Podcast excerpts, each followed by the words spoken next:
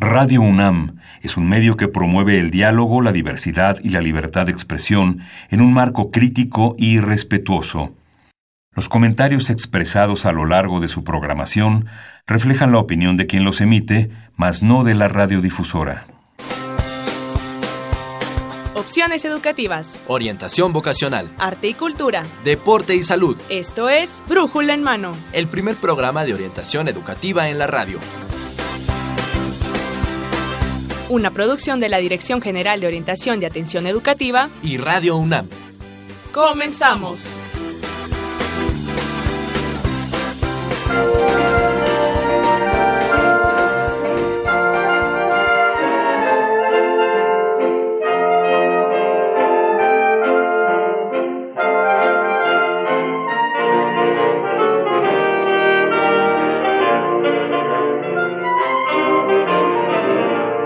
Iniciamos este brújula en mano del 23 de diciembre del 2019 y estamos transmitiendo un programa 1223 de Brújula en mano y estamos en el 860 AM de Radio Universidad Nacional. Eh, la próxima hora vamos a estar con ustedes Dora García y Marina Estrella en este Brújula en mano de la Dirección General de Orientación y Atención Educativa. Muy navideño, Dorita. Así es, estamos a 23 de diciembre, a un día de una fecha muy especial para todos los mexicanos y para todos los individuos de este planeta.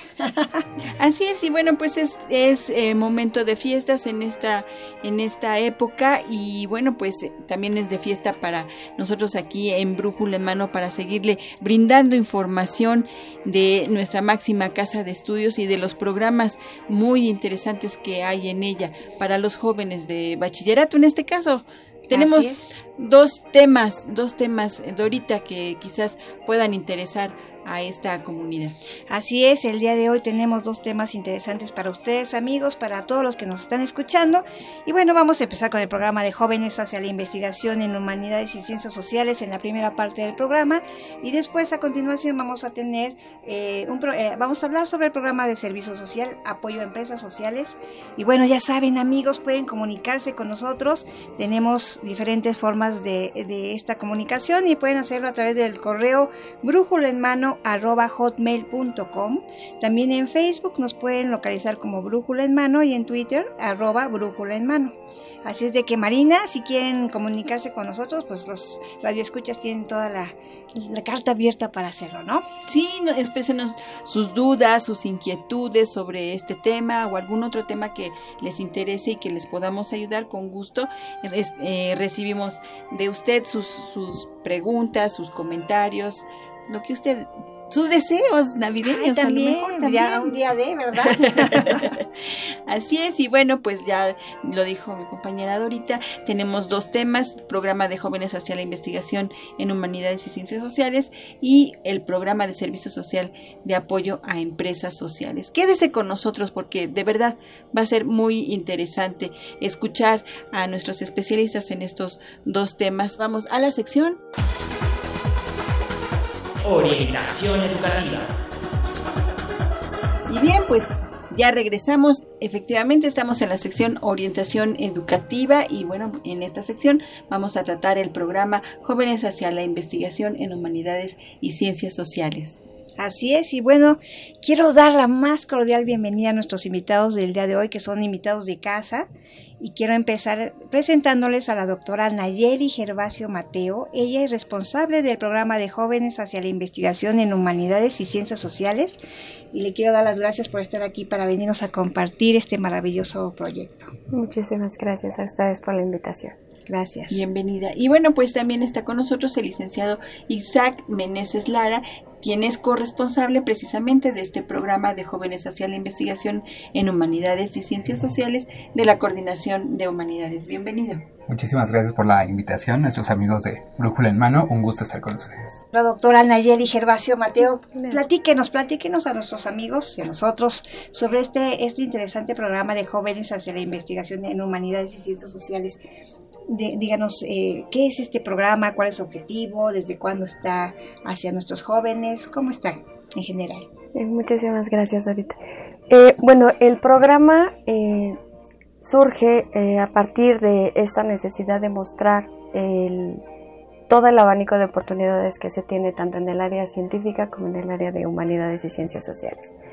Eh, esta idea surge de rectoría a partir de, del 95, más o menos. Eh, humanidades. Humanidades, sí, en ese año.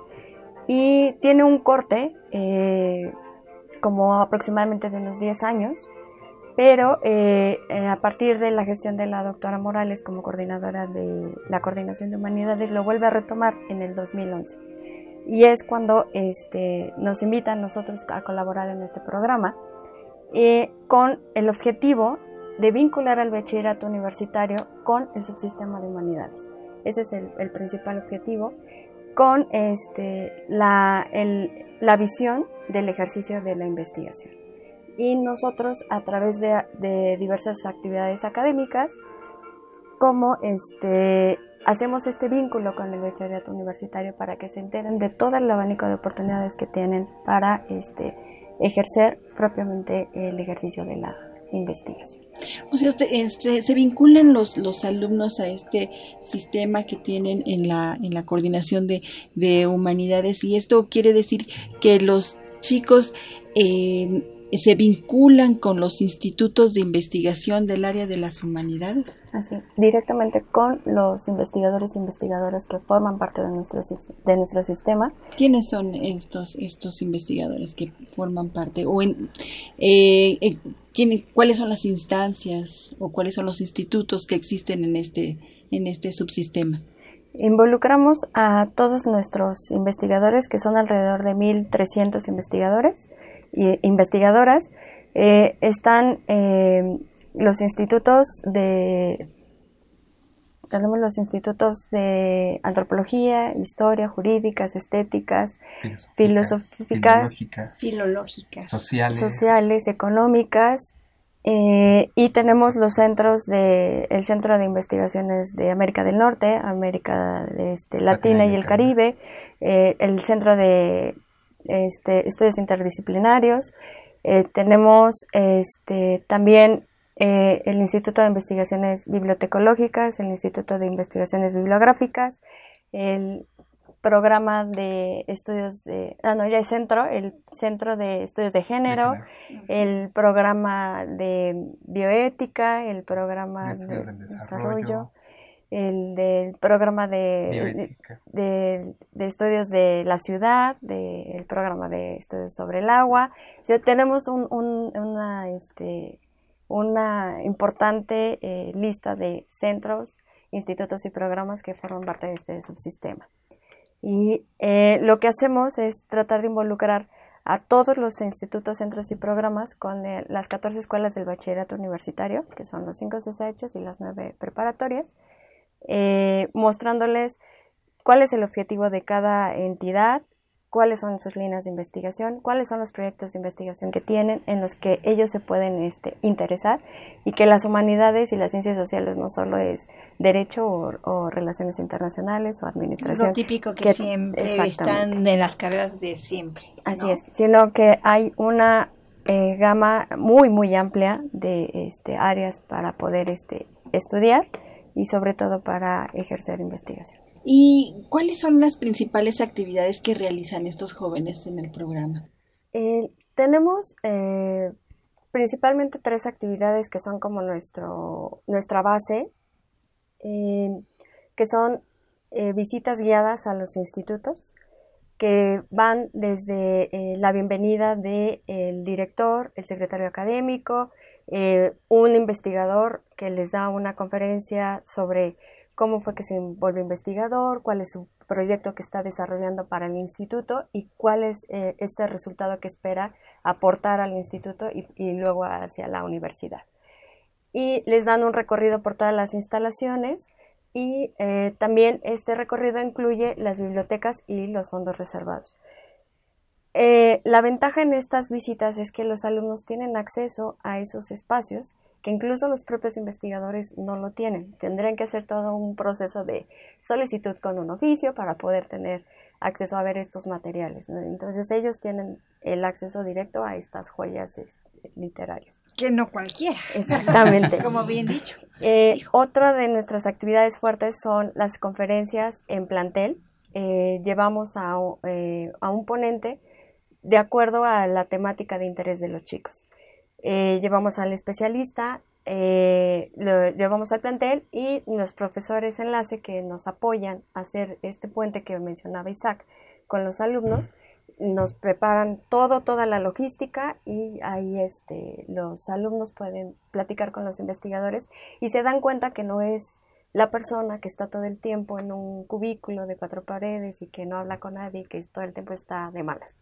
Se les rompe completamente todos los mitos que se manejan, ¿verdad? los estereotipos. Y la otra, este, eh, a partir de estas dos actividades fuertes tenemos eh, otras actividades como ciclos de videoconferencias que vinculamos a los chicos del bachillerato con nuestras sedes externas.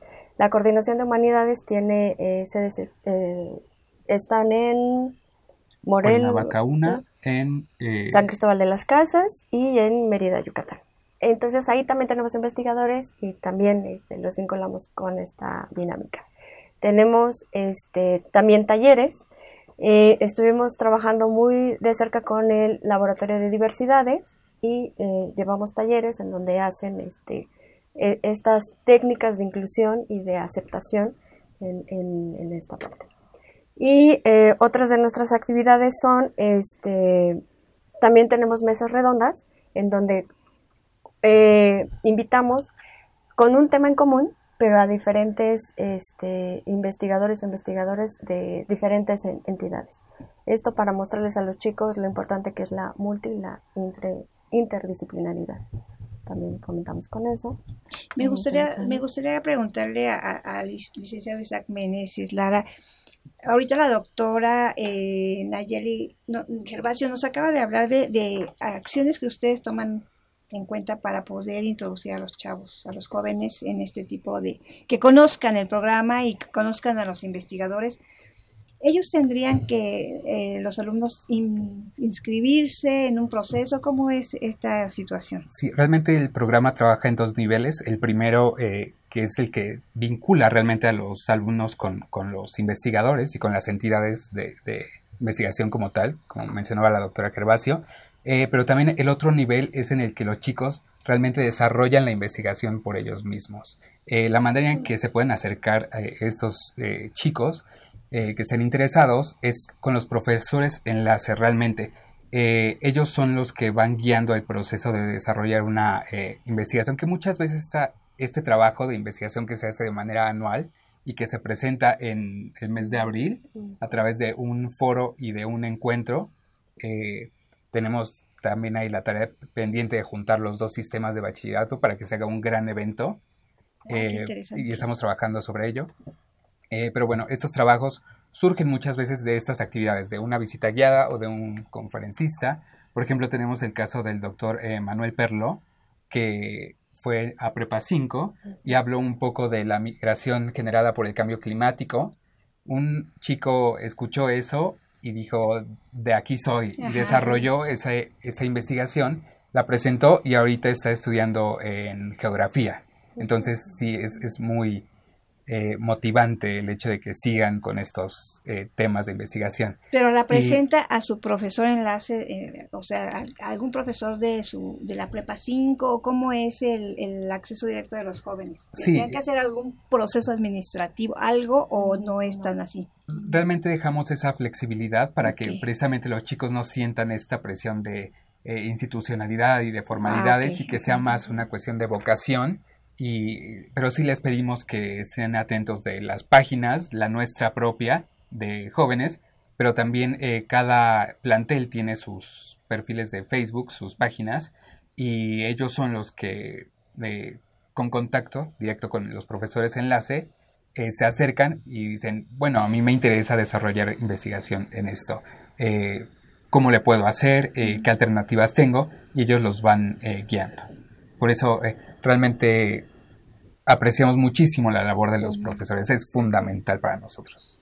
Y también ahorita por, por lo que veo, también es un gran apoyo para la toma de decisiones de una, de, de una licenciatura, para una elección de, de carrera, ¿no? Porque bueno, pues eh, les ayuda muchísimo a definir ¿no? De acuerdo a, sus intereses, en, al tema que, eh, este, que donde están sus intereses, es hacia la carrera donde se van a dirigir y van a proyectar o, van a, seguir ya su carrera dependiendo del proyecto que ellos estén trabajando a partir del bachillerato.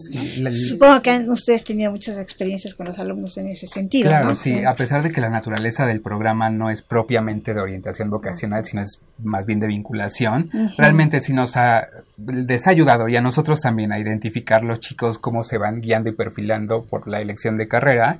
Eh, y muchas veces después de una visita guiada o de un proyecto de investigación dicen, no, pues realmente esto no, no es lo mío, le tengo que buscar por otro lado. Y eso realmente también es muy bueno.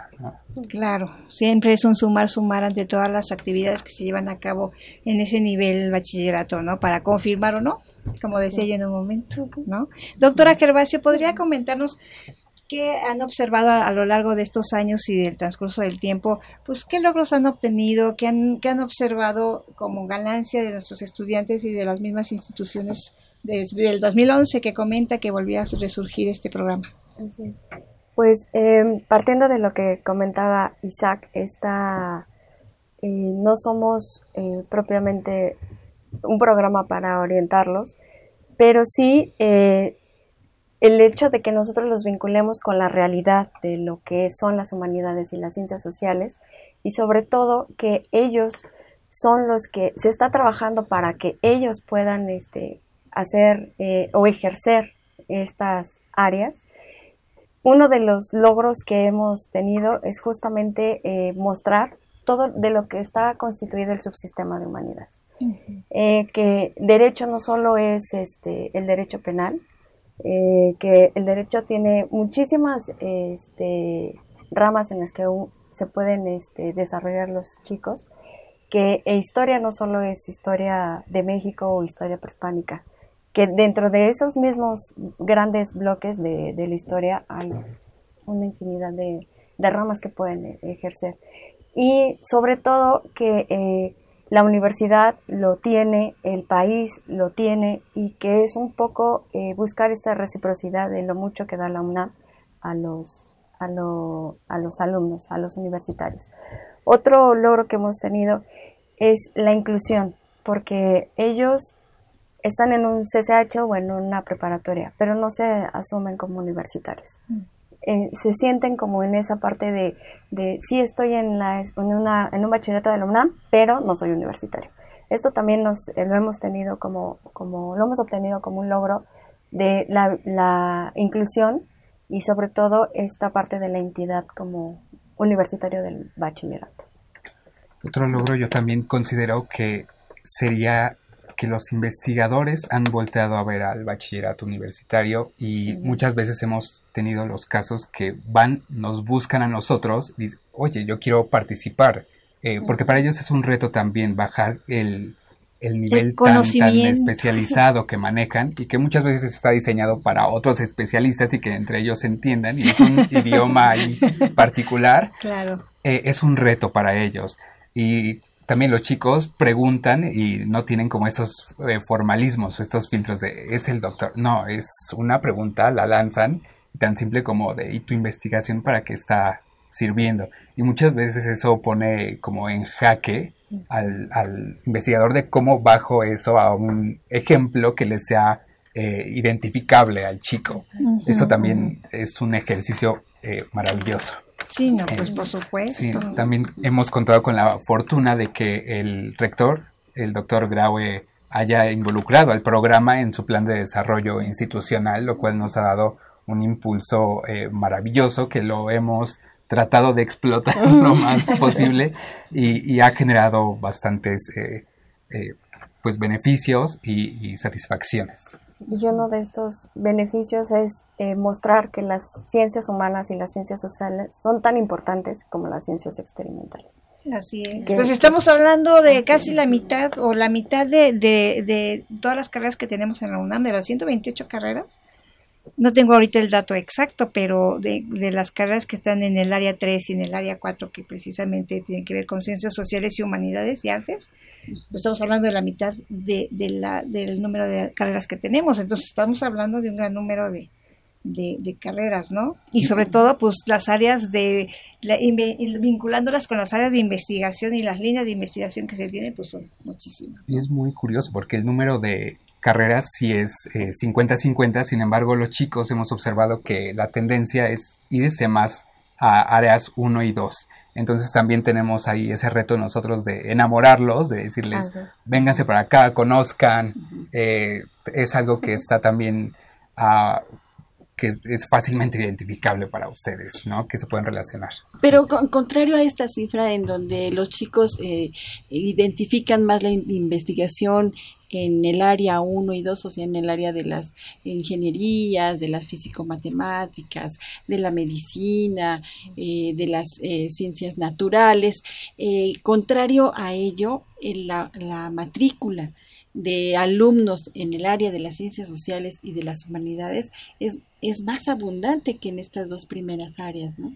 Y que y tampoco no, no identifican eh, los chicos del área de las ciencias sociales y de las humanidades que pueden dirigir eh, dirigirse hacia la hacia la investigación no solamente que ejerzan sus carreras en lo profesionalizante sino que también está esta otra parte de la de este del ejercicio de la profesión a través de la investigación en el área de las ciencias sociales y de las de las humanidades. Yo creo que también es una es una gran apertura para ellos para que ellos puedan dirigir también este ese campo laboral que ellos buscan en este en, en el área de las sociales y de las humanidades al área de la investigación que no está no es muy conocida y que es un campo fértil para ellos en, en, esta, en estas áreas, ¿no? Y, y, en su experiencia propia, así, ¿qué, qué nos podrían decir? Alguna, algo que les haya hecho muy felices, sus, su nivel de satisfacción elevadísimo sobre alguna experiencia que hayan observado en este programa de investigación de, de jóvenes hacia la investigación en humanidades y ciencias sociales? ¿Qué nos podrían, qué recuerdan en este momento algo al respecto? Pues particularmente, eh, más que un caso en específico, yo creo que ver la trayectoria que hemos tenido desde que se retomó el programa por parte de la Coordinación de Humanidades hasta hoy, el nivel de, acercamiento de los chicos y de las instituciones propias para nosotros es maravilloso. Cuando la doctora toma el programa en 2000, 2000, entre 2002 y 2013 empezábamos nada más con actividades que comprendían visitas a la Biblioteca Nacional y es todo. Entonces, eh, ir diversificando la oferta de actividades, eh, que la, eh, el calendario que nosotros armamos semestre con semestre, ya también no nos damos abasto nosotros de las solicitudes que nos llegan. ver el interés de los chicos es fascinante y yo creo que es el gran logro hasta ahora nuestro. ¿Tienen algún número de, de, participantes por escuela o está abierto a todos los chicos que estén interesados? Está abierto a todos los chicos eh, que estén interesados, eh, incluso si no están en el área de humanidades y ciencias sociales. Porque ahorita recuerdo un caso que nos llegó un grupo del área 1 y los llevamos a una visita guiada al Instituto de Investigaciones Antropológicas y la, más de la mitad del grupo salió diciendo que ya no iban a ingeniería ni la medicina, que ahora habían descubierto lo que podían estudiar en antropología. Ya ves, aunque la orientación vocacional no tiene que ver, pero también ahí tiene sus, sus acercamientos, ¿no? Y eh, básicamente la, la, estadística que nosotros manejamos es eh, semestral, eh, aunque Prepa lleva un calendario de, de clases anual, nos basamos en el semestre de acuerdo al calendario de las entidades del subsistema. Entonces, eh, para que podamos tener esta, esta vinculación con éxito. Y un poco de lo que hablaba este Isaac de ampliar nuestras actividades. El hecho de que eh, el, rector tomara este programa en su plan de desarrollo institucional nos permitió también que otras entidades de la UNAM nos conocieran, como la Coordinación de Difusión Cultural, que tenemos ahí este un proyecto con ellos, porque no solo los estamos vinculando con las humanidades las ciencias sociales, sino también con esta parte de la cultura, el arte, y eh, que también ellos como universitarios tienen eh, acceso, pero está ahí como el, de que no, no pueden creer que ellos tengan acceso a eventos culturales. Eh, y también esto nos ha permitido que em, en recientes días la alcaldía de Azcapotzalco nos invitó también a ser parte de, este, de sus eventos culturales y educativos. Todo a través de una conferencia que se llevó a cabo en CCH Azcapotzalco la directora de Educación y Cultura de la alcaldía nos acercó con nosotros muy, muy interesada en que no solo los chicos de CCH como parte de su alcaldía, eh, como parte de su comunidad, sino que toda la comunidad, todos los jóvenes que, parte, que, viven en esta alcaldía tuvieran este acercamiento con el programa. Entonces, la verdad hemos tenido este muy muy buenos resultados y sobre todo esta oportunidad de que nos conozcan y que eh, nos hagan, nos ayuden a ser visibles las humanidades, a las humanidades y a las ciencias sociales. Los, alumnos que ingresan a este con ustedes son de primeros semestres, de últimos semestres, no, importa, no, está totalmente abierto. Y, y, también hay este impulso a la investigación en esta otra área como son es la cultura, la este la, el arte, también, también acercan sí, ustedes como sucedió con, con la alcaldía, ¿no? Así, es. Y bueno, teniendo el Instituto de Investigaciones Estéticas, es recurrente que, que sí haya investigaciones sobre arte y, cultura. Ah, pues qué padre. ¿A dónde pueden dirigirse los interesados en el programa? ¿Tienen algún número de página, algo donde se puedan comunicar? Sí, tenemos nuestro correo que es jóvenes y estamos como jóvenes hacia la investigación en humanidades y ciencias sociales en Facebook, en Twitter y en Instagram. jóvenes hacia la investigación. ¿Alguno eh, que otro chico que recurra al teléfono todavía? 5622 7565 sí. Eh, extensión 439.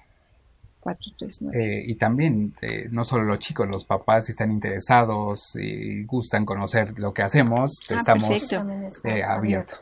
Perfecto, perfecto. Pues ya, ya lo tienen ahí en Facebook, pueden encontrarlos como investigación, eh, no, programa Jóvenes, hacia, la investigación en ciencias humanidades Ciencias Sociales y Humanidades. O jóvenes arroba humanidades.unam.mx o al teléfono 5622-7565 en la extensión 439.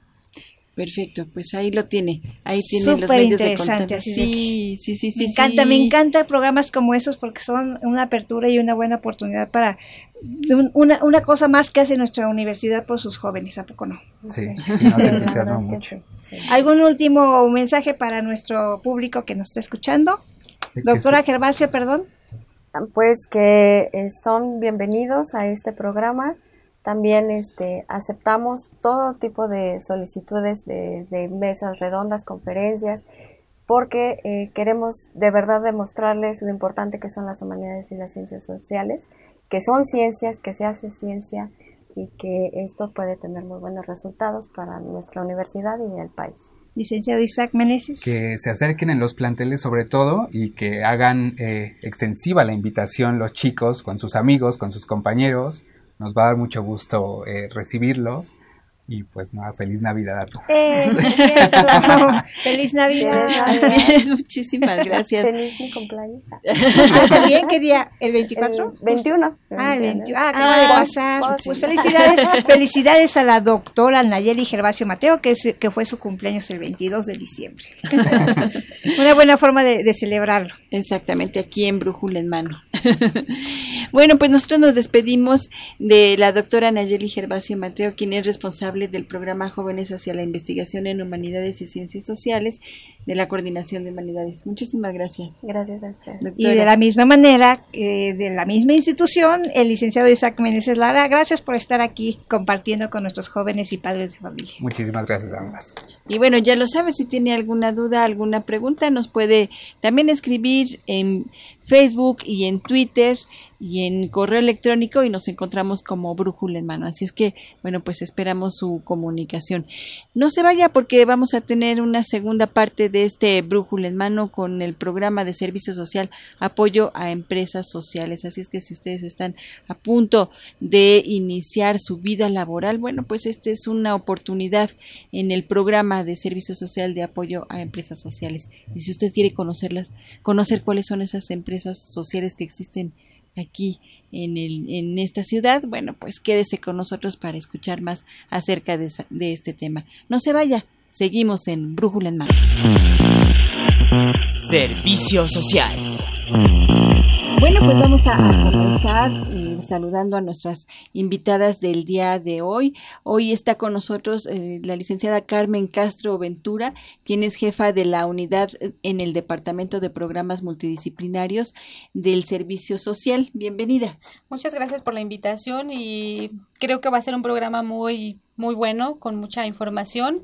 Esperemos que les guste y haya muchas preguntas. Y bueno, también quiero darle la bienvenida. Tenemos a una, a dos alumnas invitadas. La primera de ellas se llama Arlene Galicia Chalé, que ella es estudiante de la Facultad de Ciencias Políticas y Sociales, a la cual le doy también la más cordial bienvenida. Muchas gracias, gracias por darnos este espacio y qué mejor que podamos hablar de este bonito proyecto.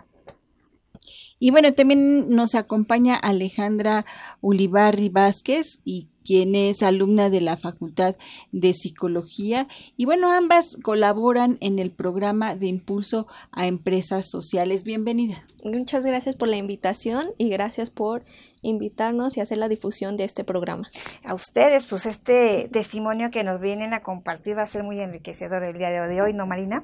Sí, vamos a platicar con, con ellas acerca de este programa de servicio social de apoyo a empresas sociales.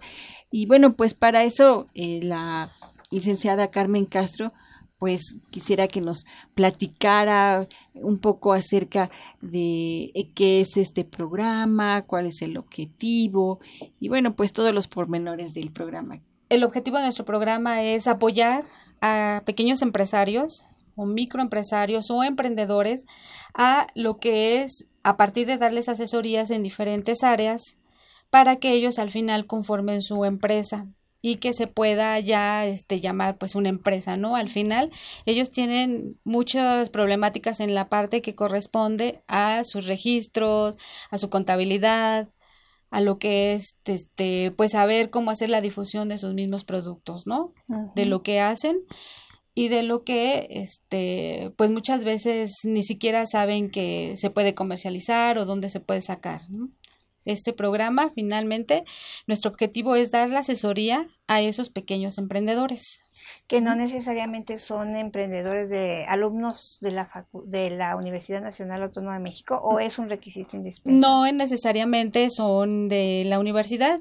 Hemos tenido también gente de la universidad, alumnos de aquí mismo, pero eh, la mayoría de los que estamos atendiendo ahorita no son de la universidad son de la Ciudad de México, de varias delegaciones, bueno, perdón, alcaldías, son a los que atendemos en 90% de ellos. Pero es muy interesante, Marina, amigos, porque, bueno, la mayoría de las carreras que tenemos aquí en la universidad tienen programas, tienen materias dirigidas al emprendimiento.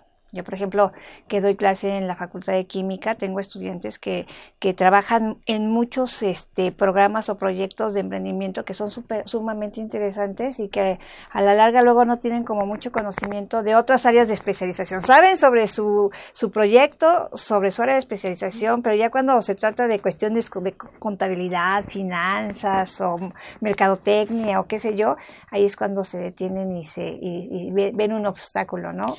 Entonces, la riqueza de este tipo de programas. Exactamente, esa es la riqueza de este programa. Lo que queremos también resaltar es la parte que hacemos, ¿no? Es un grupo multidisciplinario de precisamente de varias facultades que lo que hacemos es tomar este, esta parte de las pequeñas empresas, hacemos un diagnóstico y en cada una de las áreas se, se hace un diagnóstico en eh, cada una de las cosas que le está fallando a la empresa, ¿no? Puede ser este lo que son contratos, si gusta, si quieren este contratar personal, el área de un registro de sus marcas o que quieren hacer un logo.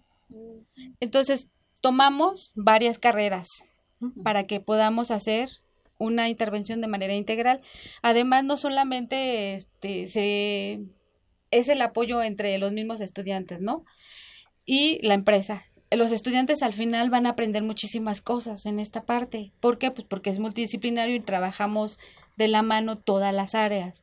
No separamos una de otra, sino que al final es un, eh, como le decía, es un problema que lo tomamos de manera integral lo que están haciendo los chicos en servicio social.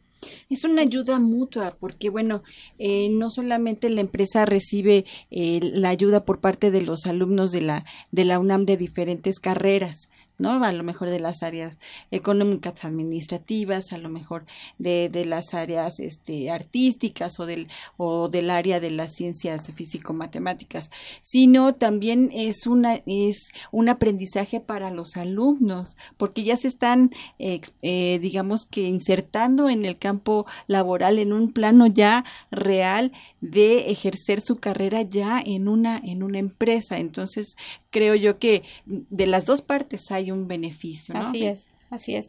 Uh, les puedo comentar de la carrera de química que al parecer, química de alimentos, al parecer dirías, bueno, este, ¿qué hace un químico en alimentos? Actualmente con la ley que acaba de salir, ¿no? Ya todos los productos tienen que venir etiquetados con las normas, ¿no? Entonces, tenemos varias empresas de alimentos y lo que están haciendo los chicos es sacar esa, precisamente esa parte. Del los valores nutrimentales, claro. el etiquetado y eh, pues es un gran aprendizaje para ellos, ¿no? Ya lo están haciendo con una empresa, ya no es estar haciendo prácticas en laboratorio. Ya no es un ejercicio mero en el salón de clases. ya no es un trabajo de, de, de, la escuela. de, la escuela. sino ya es una empresa, grande o pequeña, pero es una empresa, ¿no? Ya, ya, ya es en ya la vida hace. real. Exacto, sí. ya es en su campo, ya saben.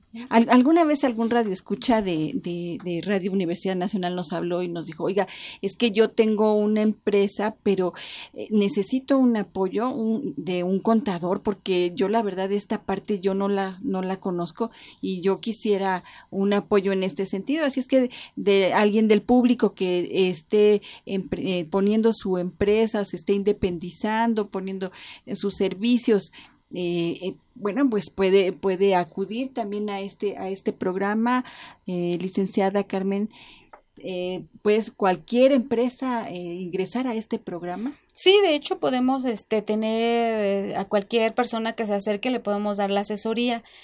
Nada más que en esta parte, si ahorita estamos trabajando con empresas que nos selecciona, hace una primera selección el Fondeso, que es el fondo, un fondo que tiene la Ciudad de México, y trabajamos con él.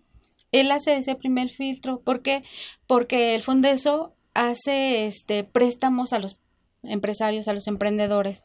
Ah, Entonces, esos préstamos que les da pues son para que ellos puedan de alguna manera conformarse. Y si tienen problemas económicos para hacer un registro de marca, porque un registro de marca cuesta no uh -huh. es barato. Uh -huh. Entonces, o para comprar este herramientas, dependiendo a lo que se dediquen cada una de estas empresas, pues al final ese recurso que les da el Fondeso sirve para que ellos puedan hacer crecer su empresa. O sea, uh -huh. Si, si, ustedes seleccionan las empresas que participan en el programa, entonces estas tienen que contar con ciertos requisitos. ¿Cuáles pod podríamos enumerar algunos de esos requisitos que deben de tener? Ya mencionó ahorita algunos.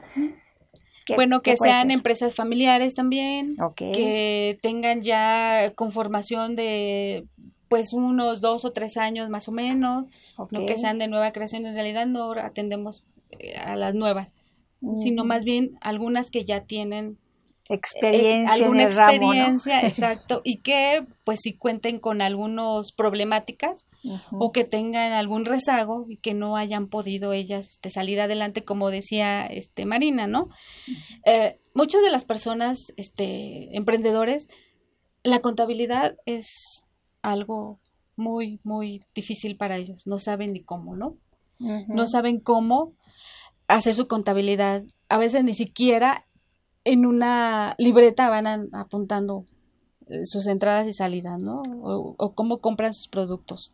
Claro. Eso es parte de, de esos este, requisitos de alguna manera, que tengan alguna problemática que les podamos resolver y que ya tengan alguna experiencia en su, en su ramo, Y además tienen una diversidad de este de giros estas empresas, porque bueno, eh, ustedes no están para saberlo, ¿no?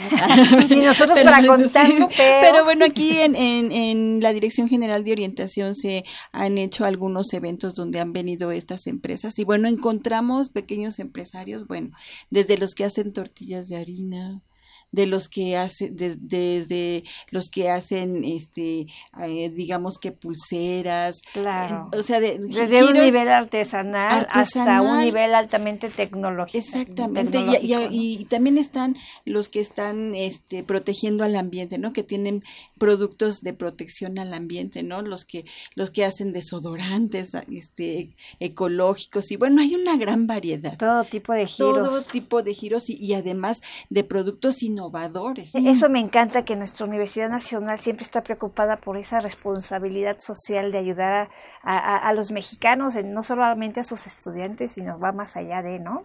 Así es. Me gustaría mucho preguntarle a, nuestros estudiantes, eh, que quisiera empezar por Arlene Galicia, que es de la Facultad de, Ciencias Políticas y Sociales, sobre su experiencia, cómo ha sido, cómo ha sido la experiencia de, de trabajar este tipo de servicio social ¿Cómo ha sido tu aprendizaje?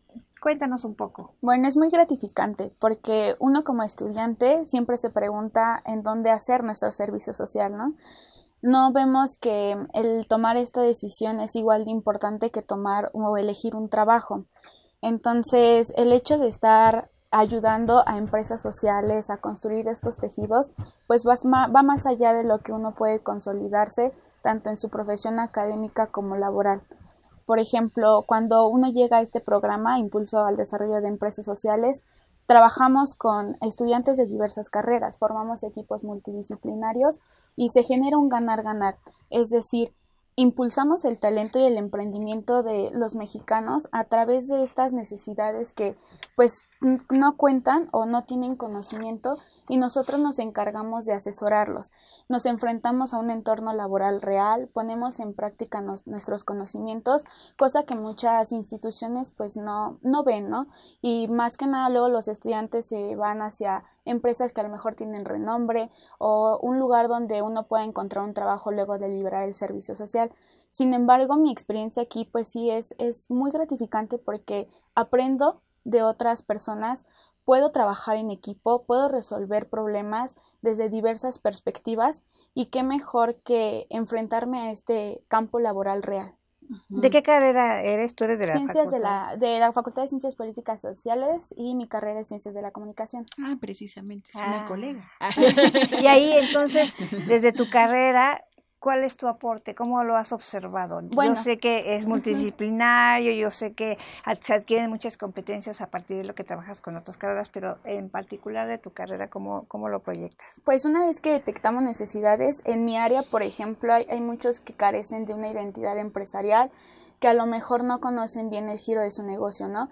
Que tienen que tener su misión, visión, valores y ahorita como pues está en auge lo de las redes sociales, precisamente necesitan esa difusión de sus productos, de sus ventas. Entonces orientarlos a que ellos puedan crear un plan de marketing en donde exploten redes sociales, en donde exploten sus páginas web, que es lo que algunos ya tienen, pues es súper importante, así como crearles sus manuales para saber cómo va el giro de su negocio y poder capacitar a más personas cuando tengan que contratar personal. ¿Cuál es el perfil que se requiere de un emprendedor? Por ejemplo, tiene que ser buen líder, ¿no? Tiene que desarrollar habilidades de liderazgo, tiene que desarrollar eh, incluso hasta cuestiones de autoestima, de asertividad, tiene que ser una persona bien autorregulada emocionalmente. Todo eso es un super campo de acción para los psicólogos, porque yo también soy psicóloga. Sí, claro. Este, bueno, el principal problema que he notado en los emprendedores es muchas veces no tienen una visión a largo plazo, ¿no? Entonces, realmente eso es lo que más se necesita para poder avanzar y poder lograr los objetivos que se establecen. ¿Y cuáles son las empresas en donde ustedes participan? ¿De qué giro son? Bueno, principalmente ahorita este, tenemos del giro alimenticio, tenemos consultorías, eh, tenemos artesanos, eh, elaboran pulseras, eh, ¿qué más? Plata, Hay unos que elaboran joyería y plata o este vitrales. Realmente es un campo muy, muy grande. A mí me gustaría, muchas gracias, a mí me gustaría preguntarle a la maestra Carmen Castro sobre la manera de trabajar, bueno, ya más o menos nos han hablado al respecto, eh, y sobre todo esta parte de los resultados, ¿con qué resultados han encontrado? Pues, supongo que riquísimos, pero podría ahondar un poco más al respecto. Sí, pues los resultados más gratificantes que hasta ahorita hemos tenido y que creo que a los mismos empresarios les han dado mucho más este, riqueza es precisamente el registro de sus marcas, la identidad eh, lo que decíamos hace un momento, lo de este lo de los nutrimentos, las etiquetas que se han hecho en esa parte. Hemos hecho el sello, obtenido el sello de hecho en México. Ay, eso está padrísimo. Que este es un poco complicado para ellos. En realidad ninguno de los empresarios lo tenía. ¿Por qué? Pues porque es como un poco engorroso el hacer ese, ese tipo de, de, de trámites para que te den, no tiene costo, pero sí este, tienes que saber cómo hacer ese trámite. Hecho en México es un sello que les va a dar a los empresarios, sobre todo a nuestros artesanos, pues la posibilidad de que saquen sus productos no solamente aquí en México. De que se internacionalicen. exactamente. ¿Por qué? Pues porque están elaborados este, con buenos materiales, que son hechos con de manera artesanal sobre todo, esos han sido de nuestros mayores logros. Y bueno, en, en, cuanto a los chicos, pues como se decía también, las competencias que han adquirido en este programa han sido muchas. Liderazgo, trabajo en equipo, toma de decisiones, Sí, todo eso. Y ya quisiera yo ver a, esas personas que trabajan haciendo gorditas de sabores de harina en, en, Europa, en cualquier parte de Europa o del Medio Oriente, qué ricura, ¿no? Es, es una parte muy, muy, muy, muy padre, ¿no? La salsa, ¿no? Así también tenemos un chico de ingeniería emprendedor que hacía salsa, ¿no? O que hace salsas. Y también esas salsas, pues las puede sacar finalmente, ¿no? Son productos que a nosotros aquí nos encantan y que, pues, podemos sacar. Claro, pues, la, comida mexicana es altamente valorada en cualquier parte del mundo porque les gusta mucho, ¿no? Así es. Entonces han sido de nuestros mayores logros eso, este, pues como les decía, las competencias de los chicos para mí ha sido uno de los mayores logros, el poder tener esos equipos multidisciplinarios y que ellos al final se puedan llevar esas experiencias y tener otras competencias que al momento de ingresar al programa no tenía, ¿no? Y bueno, ¿cuál ha sido el reto de cubrir las necesidades de todas esas empresas? Porque bueno, pues son bastantes empresas y entonces estos grupos multidisciplinarios atienden a, to a, todas, a unas o se dividen. ¿O cómo, cómo es este? ¿Cuántos prestadores de servicio social llegan a tener? Mm, lo máximo que hemos llegado a tener son 25 y 15 empresas. O sea, hacemos equipos multidisciplinarios, generalmente uno de cada una de, de las carreras para que atiendan este, en el área jurídica, en el área contable, en económico-administrativas, que participa también economía, en el área, este, pues específicamente, como les decía, en la de alimentos, si es específico que estén los este, químicos de alimentos o ingenieros en alimentos, son los que han... Entonces, estos equipos multidisciplinarios, generalmente tenemos tres equipos que van atendiendo un total de cuatro empresas más o menos, para que pues podamos atender a todas esas empresas, porque también no es tan fácil, ¿no? Atender a más de, de esas cuatro empresas. Es un poco difícil por todas las necesidades que van adquiriendo los, este, que tienen los emprendedores, los emprendedores. Los emprendedores. A mí me gustaría preguntarle, Marina, a Arlene y a, y Alejandra, pero empezamos con Arlene.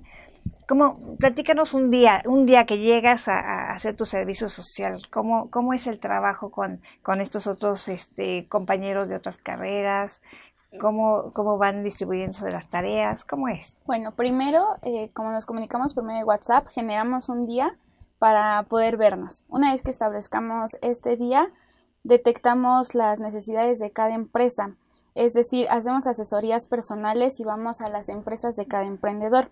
Realizamos un diagnóstico, detectamos estas áreas de oportunidad y una vez que ya las detectamos, trabajamos en conjunto para poder establecer en un plan de trabajo objetivos y actividades a cumplir. Estos objetivos y actividades duran seis meses, que es lo que abarca el servicio social, y se establecen en un cronograma de actividades.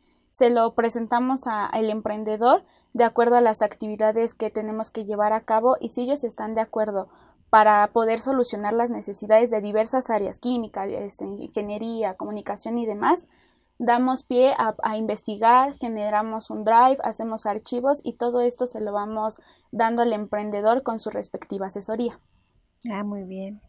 Y en el caso tuyo, Alejandra, ¿cómo lo bueno, este es exactamente igual. Eh, solamente también se hacen visitas periódicas al, lugar donde elaboran sus productos para detectar las necesidades, porque muchas veces no nos dicen todo, ¿no?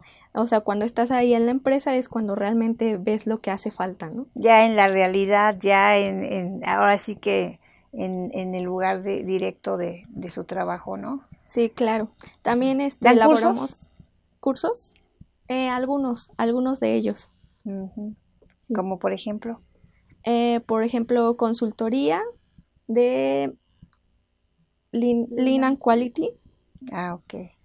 ¿Qué es Lean and Quality para los que nos escuchan y no saben? Como yo, por ejemplo. bueno, es una consultoría que se especializa en métodos 6 Sigma y Lean el cual permite eh, darles capacitación a las empresas para que sepan cómo manejar sus residuos, mm. para que sepan cómo llevar a cabo el material o la merma que se llega a producir. Eso, por ejemplo, nos, nos no nada más sirve para eh, empresas, sino también para nosotros, ¿no? Aplicarlo en día a día, tanto en las actividades que hacemos a diario, como el saber cómo podemos organizarnos de mejor forma y generar mayor productividad en menor tiempo.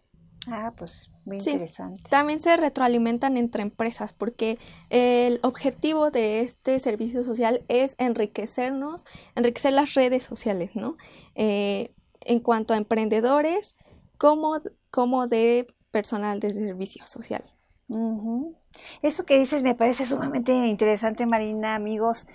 Me gustaría, Carmen, si nos comentaras, ¿no, ¿no llegas a hacer así algún evento en donde los emprendedores se reúnen y entre ellos se retroalimentan y, porque esa parte también me parece que es súper enriquecedora, ¿no? Tú como emprendedor me comunico con otro emprendedor de otro giro y con otro giro y otro giro y yo creo que al igual que pasa con los estudiantes que aprenden de, entre sus especialidades también entre ellos, ¿no? Sí, de hecho, este como a la mitad del servicio social, organizamos un taller para los emprendedores donde abordamos varios temas, ¿sí? Y a partir de que se abordan varios temas, pues entre ellos también empiezan a darse algunos tips y todo esto. A la mitad del servicio social organizamos que los químicos den un taller sobre normas, que los abogados nos digan este, sobre contratos, sobre los registros de la marca, entonces, en ese momento podemos tener ya la retroalimentación entre los mismos emprendedores también. y los jóvenes, o sea, hacemos un taller, la verdad muy padre, ojalá algún día pudieran ir y este, ver todo lo que se hace con ellos mismos para que vean que sí en realidad hacemos este ese vínculo entre ellos y la retroalimentación entre los mismos emprendedores y los jóvenes. Es un ganar, ganar, Marina. Todos aprenden. Qué padre, ¿no? Sí, sí, sí. A mí me gustaría eh, preguntarle a la licenciada Carmen Castro, eh, ¿cuáles son las carreras que más se acercan a ustedes? ¿Cuáles son las carreras que eh, ustedes, digamos, son más requeridas para, para este tipo de, de labor? ¿Y, ¿Y, qué es lo que hacen si falta cubrir alguna necesidad y no está un profesionista de esa carrera? Las carreras que más necesitamos son este contabilidad, bueno, las económico-administrativas, las jurídicas y este, ciencias de la comunicación. Son como básicas. para sin hacer menos a los otros. sin hacer menos a los otros, porque al final, como les decía, las de química de alimentos, pues son muy específicas. Claro, claro. Y bueno, ya el tiempo, como siempre, se nos termina. ¿Dónde pueden dirigirse los interesados en el programa? Este, ¿Hay alguna página, algún teléfono, algún medio de comunicación? Claro, tenemos un correo, es empresasocialesunam.gmail.com y se pueden dirigir aquí a las instalaciones de la DEGUAE. Está entre arquitectura e ingeniería en el segundo piso. Es el cubículo número 4. 4. Con la licenciada Carmen Castro. Perfecto. También pueden ingresar a la página de la DEGUAE. ¿Viene algo al respecto? Sería entonces la página DGOAE, DEGUAE .unam.mx con su triple W al inicio y este ahí pueden darle link a servicio social y ya van rastreando ¿no? con quién comunicarse. Pues, pues muchas gracias. Ay, que, que me encanta el programa, me encanta el programa, pero siempre se nos da el tiempo. Así, en un segundo, ¿alguna palabra de despedida o recomendación, algo? Alejandra. Pues los invitamos a que se integren al equipo para que podamos apoyar el em, emprendimiento mexicano. ¿En cualquier momento o hay alguna convocatoria específica? Eh, salen convocatorias cada seis meses. o sea que a este final de año ya hay una convocatoria. Eh, aproximadamente en abril. Maestra Carmen. Un segundo. más, este, gracias. Ojalá que les haya gustado lo que hacemos y pues los esperamos que hagan muchas preguntas para que les digamos más porque si el tiempo no alcanza, verdaderamente. Muchas gracias por habernos invitado. Muy bien, ¿y Arlene? Muchas gracias por darnos este espacio y a la comunidad estudiantil que no deje de lado que el servicio social es precisamente para ayudar a la sociedad y que mejor que al talento mexicano. Así es, así es. Pues nos despedimos, Dorita de este brújulo en mano del 23 de diciembre. ¡Feliz Navidad! y bueno, pues esperamos sus comentarios en redes sociales, en Brújula en Mano nos encontramos, en Facebook, también en, en Twitter si usted tiene alguna pregunta, alguna duda, ahí vamos a recoger sus comentarios. Y bueno, pues nosotras nos, nos despedimos, no sin antes agradecer en los controles técnicos y en la producción del programa a Miguel González, en la realización y producción general a Saúl Rodríguez Montante y en la conducción estuvimos Dora García, pues, diciéndoles que no se olviden de escucharnos el próximo lunes porque vamos a hablar sobre proyecto de vida y cómo construir y vender su marca personal en medios digitales, que también va a estar muy interesante. Así es, seguimos con esta cuestión de emprendedurismo y bueno, pues síganos en punto de las 10 de la mañana el próximo lunes por el 860 AM de Radio Universidad Nacional. Y bueno, pues feliz Navidad. Feliz Navidad y muchas gracias por escucharnos. Hasta luego.